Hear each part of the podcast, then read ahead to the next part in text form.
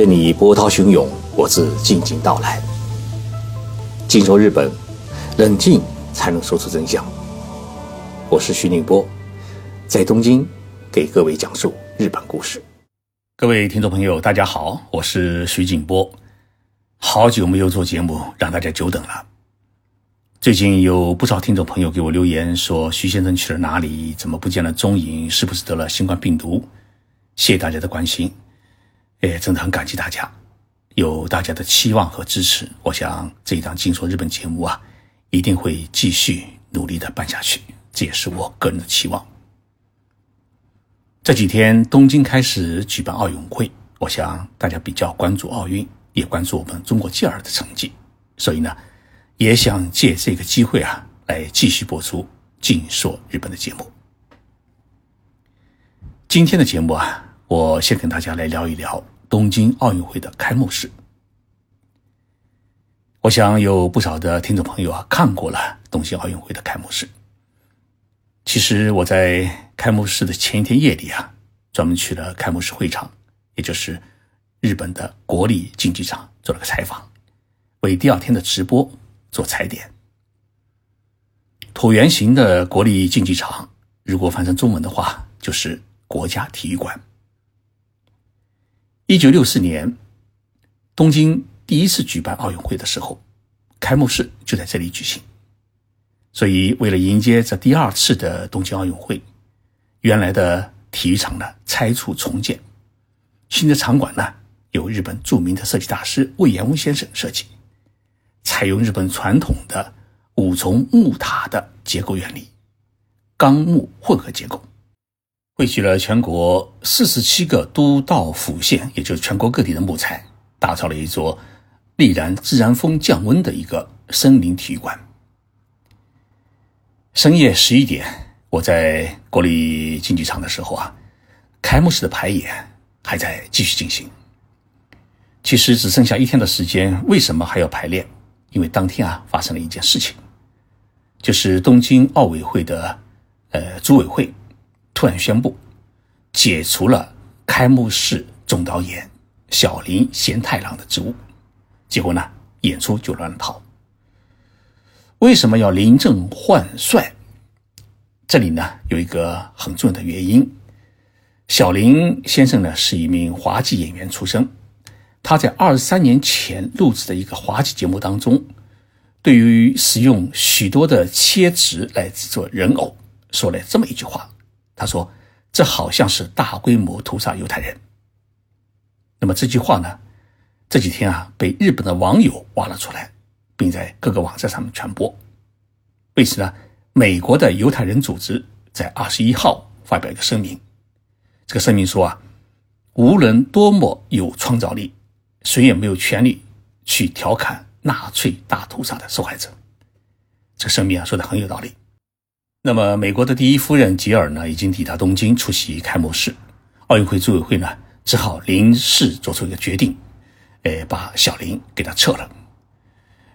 呃，奥运会组委会呢，给了小林这样一个撤职的理由，说他呢是曾经使用调侃历史上惨痛事实的台词，这种做法呢有违奥运的精神。而在前一天呢，负责奥运会开幕式。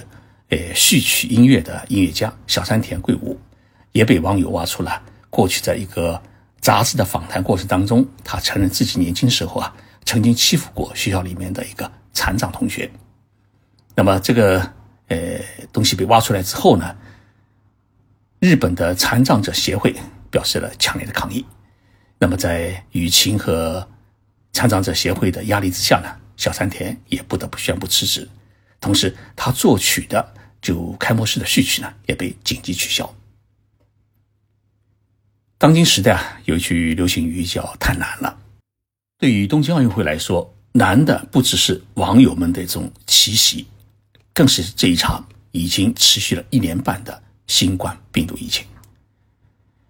东京奥运会已经推迟了一年，原本是去年七月份就要举办。那么一年之后，东京奥运会到底举办还是不举办？半数以上的日本人表示反对。那么，日本政府和国际奥委会犹豫再三，终于在开幕前三个月，最后敲定了如期举行的方针。整个开幕式的准备工作，事实上也是在三个月之前才正式启动。期间呢，还发生了一个重大的方针的转变，也就是说，要实施无观众奥运，也就是说，所有的呃比赛场次和开幕式、闭幕式都不安排观众入场。我认识的近藤先生啊，是一位老工程师，他今年是六十九岁，他报名成了奥运的志愿者。二零二零年的一月份，他接受过一次志愿者的培训。后来因为疫情啊，就改在家里面上网课接受培训。半个月之前才有机会走进国立竞技场。半夜三更，他居然给我发了一个来信，说开幕式上面他将担当一个非洲国家代表团的引导员，举着写着这个国家名字的牌子入场。我想他深更半夜给我发，呃，来信啊，一定是很兴奋。而我的第一个反应呢？是日本真的没人了？怎么会有这么个反应呢？我想，怎么会叫一位老大爷去当外国代表团的开幕式的引导员呢？难道日本就没有更加年轻、更加漂亮的小姐吗？其实，全民参与是二十三号开幕的东京奥运会的一个基本理念。我们看到，在开幕式上面啊，护送日本国旗入场的六个人当中。有1964年东京奥运会的金牌得主，也有在这次疫情当中救死扶伤的医护人员，有消防员，甚至还有盲人鼓手。而所有的演出节目与演出人员，都是来自于日本各地，大多数呢是非专业人士。像近藤先生这样自己报名参加的市民志愿者达到了七万人，但是呢，因为实现了无观众奥运。同时呢，也不接受海外游客的入境，所以大多数的志愿者最终啊是处于一种失业的状态。而近藤先生啊，其实是一名很幸运的人。人世间呢有两件大事情，一件是红是喜事，一件是白是丧事。但是呢，这只是中国文化的色彩元素，日本社会啊没有这个概念，因此我们永远难以理解。日本女人结婚的时候啊，她为什么不穿的红红火火，而是要穿一件白衣？日本说白色象征纯洁，而我们中国人呢，并不这么想。所以，当我们一些网友在观看奥运开幕式第一部分的演出以后啊，产生了一种悲伤，甚至开幕式的感觉。这个开幕式的“幕”啊，是目的的“目”。我想产生这种感觉啊，也是一种情理之中，因为这是一种文化差异所造成的一个违和感。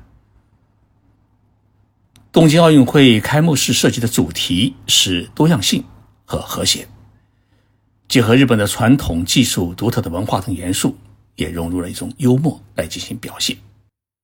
看过北京奥运会的开幕式，再来看东京奥运会的开幕式，我的第一感觉是东京这次玩了一场文化祭。它缺乏北京奥运会的那种宏伟雄壮，更缺少一种欢庆的整体感，气氛呢略微显得有点凄美。也许正常举办一次奥运会开幕式的话，日本也不会如此处理。但是呢，当全世界已有三百万人死于新冠病毒疫情，日本每天还有大约五千人被确诊感染，奥运选手村也天天发现感染者。每一位参赛的选手其实都提心吊胆。那么在这样的情形下举办奥运会开幕式，就无法办成一场欢乐颂。组会透露说啊，一些原来安排的欢乐颂节目呢，都被临时被替换，同时呢，整个文艺演出的时间也缩短了三十分钟，以防止呢发生集团性感染。更安排了开幕式为疫情的遇难者默哀的环节，所以。整个的开幕式呢，就平添了一份严肃。观看整场的开幕式，我感觉有五大亮点。第一呢，是奥运的五环。呃，这个五环的造型啊，它没有北油漆成五色，而是使用了原木。